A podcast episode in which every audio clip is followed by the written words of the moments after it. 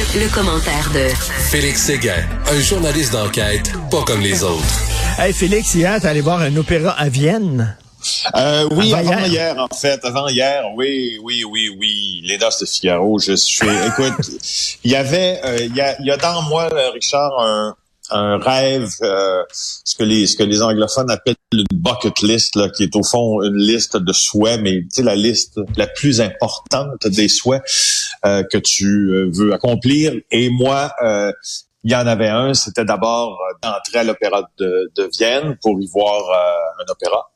Euh, dans un monde idéal, j'aurais aimé euh, avoir été témoin du concert euh, du pianiste Keith Jarrett ah à l'Opéra de Vienne, qui a donné lieu à un enregistrement légendaire d'ailleurs, que je vous incite à aller jouer ce week-end, si vous voulez un week-end bien paisible.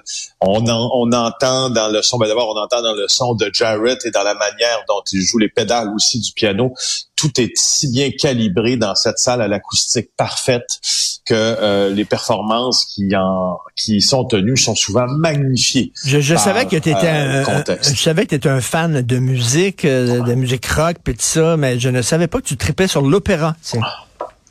Écoute, oui, je, oui, je, je, suis à quelques pouces d'être un mélomane, je pense. Hmm. Oui, oui, et je, je, Puccini pour moi est un, c'est probablement, j'ai comme, j'ai, j'ai plusieurs passions, mais celle-là, c'est celle qui m'habite le plus. Puis j'ai eu l'occasion avant de revenir au Québec parce que euh, après avoir couvert le, conflit en Ukraine, euh, souvent là, il est d'usage pour euh, les, les, grandes rédactions qui se respectent comme la nôtre dans le dans ce monde te permettre à ces journalistes de décompresser pendant 24 à 48 heures dans un endroit qui est loin du front. Et de voir un peu de, de, de beauté, d'entendre un peu de beauté après avoir vu euh, une guerre, euh, euh, ça doit ça. doit faire du bien. Euh, moi, samedi, je vais voir l'Opéra de Montréal, la flûte enchantée de Mozart, qui paraît est ah. absolument magnifique, la production. Donc, écoute, deux fans d'opéra. tu reviens, bon, t'es de retour à Montréal. On va parler des sujets euh, d'ici, sujets locaux. 39 députés contre l'avortement. Ils sont tous au Parti conservateur. Je trouve que le journal dans de Montréal fait un travail tellement utile avec Anne-Caroline Desplantes que ce matin, ma collègue à Ottawa, parce que évidemment qu'on a le droit chacun d'avoir nos opinions et ainsi vont les politiciens pour leur opinion. Ils ont le droit également mais tabarnouche que quand ils sont politiciens, on a le droit de le savoir. Puis là, on le sait maintenant, il y a 39 photos dans le journal. Euh, le tiers des députés du Parti conservateur ouvertement contre les avortements ou, si vous préférez, les interruptions de grossesse. Alors, c'est un débat qu'on a bien sûr hérité au cours des, des, deux derniers jours des États-Unis qui s'est rendu à Ottawa ensuite au Québec parce que... Euh, Éric Duhem a fait une timide profession de foi hmm. hein, aussi en raison du médecin qui était justement bon euh, d'un candidat médecin là euh, dans son parti qui qui qui qui, qui est pro au fond. Alors euh, ce qui est intéressant aussi, c'est l'endroit où on trouve ces, ces données-là. Il y a un lobby anti-avortement au Canada qui s'appelle la coalition Campaign Life, et c'est eux qui monitorent de très près les positions, les déclarations de tous ces euh, ces, euh, ces candidats-là. Je vous hmm. invite à aller voir. Euh, et, et c'est pas une chasse aux sorcières, hein? C'est pas une chasse aux sorcières que fait le journal. C'est qu'à dire, eux autres ont le droit d'être anti-avortement, puis ont le droit de se présenter, ok, mais on a le droit de savoir, de connaître leur position. On a le droit, ben, comme électeur. C'est ça. Moi, je veux dire, écoute, à la limite, jamais tu jamais tu m'entendras dire que je suis persuadé pour toi, puis pour d'autres aussi. Il y a pas, il y a, selon moi, il n'y a pas de position euh, politique plus intenable que quelqu'un qui est pro-vie. Ça, c'est mon opinion dans un débat dans un débat politique. Par contre, celui qui est pro-vie, euh, c'est pas nécessairement que je respecte sa position, mais je suis bien, bien, bien, bien, bien, bien, bien entiché euh, quand j'entends euh, quand j'entends le travail de mes collègues qui disent, ben regarde, il faut juste le savoir. vous passez ce que vous voulez, puis nous, on, notre job, c'est de faire en sorte que le public le sache, puis c'est tout. Fait que maintenant que ça c'est dit, on sait que euh, les euh, la plupart des conservateurs contre l'avortement viennent de l'Ouest, des prairies, quelques-uns des quelques-uns au sud de l'Ontario, aucun du Québec. Euh, c'est important parce que ça dénote une mmh. sociodémographie différente. Euh, et euh, voilà, allez lire et, ben, je te pose, je te pose une question, tiens. À partir de là, c'est le tiers de la députation du Parti conservateur qui est contre l'avortement. À partir de quel pourcentage on peut dire le parti est contre l'avortement? Bien sûr, bon, mathématiquement c'est 50% et plus, mais reste que tu sais, euh, c'est pas rien qu'un candidat ou deux candidats, c'est le tiers de la députation. Ça commence à peser lourd là. Moi, je trouve, c'est quoi, je trouve qu'un parti peut-être est anti-avortement à partir du moment où les candidats à la chefferie sont hmm. extrêmement flous. Exemple, Andrew Scheer, euh, qui l'a été là énormément. Son successeur aussi sont extrêmement flous, Renault Tour, extrêmement flous sur leur position quant à l'avortement, puis laisse la porte ouverte justement, euh, soit à, revoir, durcir, euh, réexaminer les lois qui sont en vigueur et euh, il dit ça pour se faire élire à l'investiture ou encore élire à la le premier ministre du pays, quand ils sont rendus, c'est un débat qu'ils n'ouvrent plus parce que c'est assez impopulaire de l'ouvrir. Moi, à partir du moment où tu dois absolument, mm, mm. pour passer aux yeux de tes propres collègues, être avoir mettre au moins un genou à terre en disant ah voilà l'avortement peut-être, je suis pas sûr, pas pensé, pas réfléchi, pas fini, mais que tu dis ça juste pour la politique à partir de ce moment-là, moi, je trouve que tu as un parti qui est un peu anti-avortement parce que tu n'as pas le choix de te plier à ça pour être élu. il y a une candidate, justement, à la chefferie du Parti conservateur qui est euh, ouvertement contre l'avortement. Puis moi, je dis, j'ai parti une campagne et je suis d'accord, je pense que c'est José Legault qui écrit ça aujourd'hui dans le journal. Faut, faut dire anti-avortement et non pro-vie. Parce que pro-vie, c'est comme si ceux qui étaient pour le libre accès étaient pro-mort ou anti-vie. Tu sais, ça, Je suis absolument d'accord. J'ai lu la même chronique, j'ai trouvé ça brillant. Puis c'est pas la première fois, moi, que je me, je me pose cette question-là. Mm. Pourquoi pro-vie? Hein? Ben ça me semble que ça sonne drôle dans nos oreilles. Oui, exactement. Euh, écoute, 600 fonctionnaires fédéraux qui sont les fonctionnaires fédéraux sont obligés de se faire vacciner. C'est Justin Trudeau euh, qui avait ordonné ça. Euh, 600 qui ont pu échapper à l'obligation de vaccination euh, sur la base de leurs croyances religieuses. Ouais, je trouve qu'on baigne dans la même eau avec la nouvelle de mon collègue euh, Jules Richer là ce matin. Donc, c'est 600 fonctionnaires euh, d'Ottawa, euh, pas d'Ottawa, mais du gouvernement fédéral qui qui ont été exemptés de vaccination pour des raisons religieuses. C'est le Conseil du Trésor à qui Jules a demandé ces chiffres-là. C'est 597 fonctionnaires pour être précis. Il y a 1100 demandes qui ont été rejetées toutefois. c'est au début d'octobre dernier que M. Trudeau a annoncé que tous ses employés devaient être vaccinés contre la COVID. Euh, et puis, ça, tu te rappelles, hein, l'exemption pour des motifs religieux avait suscité la ben controverse. Ben oui, euh, L'affaire est qu'il avait dit ensuite, il avait dit que c'était extrêmement limité, cette exemption est difficile à obtenir. Alors, euh, bon, difficile.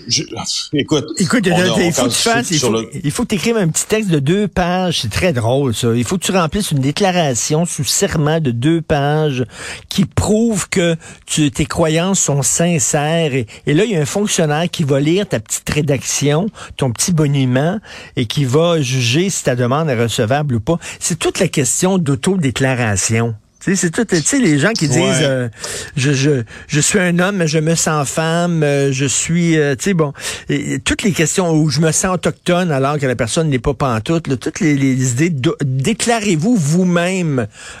N'importe qui peut dire, ben, moi, je suis religieux, je suis croyant, puis je ne suis pas pantoute, mais le gars veut pas se faire vacciner, fait qu'il va être écrit, oui, je suis catholique, et bon, tu sais, il va écrire n'importe quoi. Non, mais tu sais, est-ce que, tu sais, oui, justement, c'est justement, posons-nous la question, moi, c'est celle que je me pose, si l'exercice en lui-même est pas juste futile. Parce ben qu'au fond, écoute, quand c'est rendu, quand tu as écrit ton petit boniment, là, que, le fonctionnaire lit ton petit boniment, là, pas sûr, moi, là, qu'au Conseil du Trésor, on a engagé les facultés de théologie de l'Université d'Ottawa, de Montréal, du CAM, tout ça pour regarder. tu sais, parce qu'au fond, ça s'analyse, ça, une fois, tu sais, ça, ça, il y, a une forme d'analyse que des experts en la matière peuvent faire. J'aimerais bien ça être dans la tête du fonctionnaire qui dit Ouais, lui, OK. Euh, ben oui. Qui va dire oui, qui va dire non, là. Il souhaite le soir. Pour moi, il est sérieux. S'il souhaite le soir, Tu comprends? Je trouve que ça n'a pas... Et c'est pour ça euh, la, position du bloc euh, québécois là-dessus, je pense que c'est Louise Chabot, la députée, qui l'a souligné, mais de toute façon, c'est pas la première. Elle a redit ce qu'on dit tout le temps. La religion ne devrait pas intervenir dans des questions de santé publique. Fin de la citation, c'est tout. Ben oui, tout à fait. Là. veux dire, euh, tu as, le droit à tes croyances. Euh, et là, effectivement, il y a un lien avec euh, les gens qui sont anti-avortement, sous, sous, prétexte de leurs croyances religieuses. Euh, tu as le droit à tes croyances, mais, mais là, on parle de pandémie mondiale. À un moment donné, il faut que tu protèges les autres personnes. Puis là, oui. il y a le Conseil du Trésor qui dit écris-moi deux pages, je me raconter Écris-moi deux pages. je vais dire oui ou non. Tu sais, c'est comme... Tu sais, des fois, là, quand tu... Moi, c'est ben, des fois, je l'oublie comme journaliste. Quand tu lis une nouvelle, puis, puis toi, t'es bon là-dedans parce que c'est ton, c'est ton, c'est ton métier aussi, euh, un peu plus que le mien de relever. Euh, des fois, tu sais, le, le, caractère complètement indécent de quelque chose ou absurde, ou absurde. Mais là, là-dedans, tu sais, quand tu y penses à deux fois, quand tu comprends que c'est complètement absurde mais pense à ça, au Conseil du Trésor. Tu sais, les gens avant qui voulaient changer de sexe, qui voulaient être reconnus, mettons, je suis un homme, je vais être reconnu comme femme. Avant, il fallait vraiment que tu passes par une opération, puis tu as montré que tu étais sérieux, tu sais, dans ton affaire. Maintenant, tu rien qu'à faire une auto-déclaration, c'est-à-dire, je suis une femme dans ma tête. Tu pas besoin de passer sur le bistouri, de te faire enlever ou de faire poser quoi que ce soit. Et là, ben, si tu la même chose, on te donne, mettons, toi, tu es un homme et tu veux compétitionner euh, dans un tournoi euh, athlétique, euh, mais tu veux compétitionner avec les femmes, est-ce qu'on va dire, ben là, auto-déclare-toi femme, mais euh, fais ton petit boniment de deux pages, puis prouve-moi que tu es une femme dans tes deux oreilles, puis quelqu'un va juger si c'est sincère ou pas. C'est un ridicule consommé, ça. Voilà, voilà, ben voilà. L'auto-déclaration. Euh, on, a, on, a, fait le tour. ben, pour pour euh, pour image, euh, Richard, revenons à que je, dont je ne savais pas que tu étais un amateur aussi. Est-ce que c'est est-ce que ça t'est arrivé de verser de larmes en écoutant certains airs d'opéra en direct quand tu assistais à un opéra ou euh, je, pas encore, pas encore. Écoute, j'ai assisté seulement. Mon Dieu, c'est épouvantable que je vais dire ça. Mais à des, à des productions de, de, l'Opéra de Montréal, ils n'ont pas les moyens, là. Tu sais, ils n'ont pas les mêmes moyens, par exemple, que des, des productions incroyables au Met de New York, par exemple. Où là, j'imagine, mm. ça va te chercher. Mais écoute, ça a l'air que la production qui est présentée de la flûte enchantée ce week-end, c'est une production qui fait le tour du monde. Je sais pas si tu as vu la bande-annonce, mais c'est avec des projections. C'est un hommage au cinéma muet avec des projections, des hologrammes, des trucs. Ça a l'air complètement flyé. J'ai très hâte de voir ça. Mais toi, quel air te fait verser des larmes? Ben, je peux te, ça prend pas, c'est pas nécessairement l'air, c'est le moment et tout ça. Quand on est arrivé, euh, quand on est revenu euh, d'Ukraine, euh, puis qu'on avait notre 24 heures de, de, donc, de décompression à Vienne, qui nous a permis à l'opéra le soir, blablabla. Je suis aussi, j'ai marché une quinzaine de kilomètres dans Vienne, puis je, je, rêvais, moi, ça a été un concours de circonstances. J'étais jamais en Autriche, je rêvais d'y aller. C'est une ville fabuleuse, Vienne d'une richesse incroyable en architecture, bien sûr, mais en tout ce qui s'appelle musique. je suis allé voir, euh, je suis allé m'asseoir dans, euh, dans une église où euh, l'orchestre de chambre métropolitain de Vienne faisait les répétitions pour les quatre saisons de Vivaldi. et puis que je me suis assis au premier banc de l'église euh, dans une, une, cathédrale, au fond, dans une superbe cathédrale qui, qui, la qui est Saint-Pierre, Saint, euh, Saint, Saint Stephen Pierce. Ben, en tout cas, c'est comme la basilique, c'est comme Saint-Pierre de Rome, mais c'est pas Saint-Pierre de Rome. Bon, alors je m'assois et puis euh, juste quand, quand le premier violon a doucement touché avec son archet, mais doucement, mais comme si on flattait la peau d'un bébé, ses cordes j'écoutais tranquillement, puis il y a une larme qui roulait tranquillement sur ma joue parce que on est passé de tellement d'émotions euh, c'est dur à voir, mais c'est pas tant de moi que je parle, mais de le contexte, tout ça, puis le stress à ben, mais cette douceur, comme si on mais ça a dû, ça a dû faire un bien fou euh, de la guerre, justement, à, ça. Là. Euh, écoute, on, on découvre le côté tendre de Félix Seguin. Merci, Félix. À demain. Bonne journée. Salut.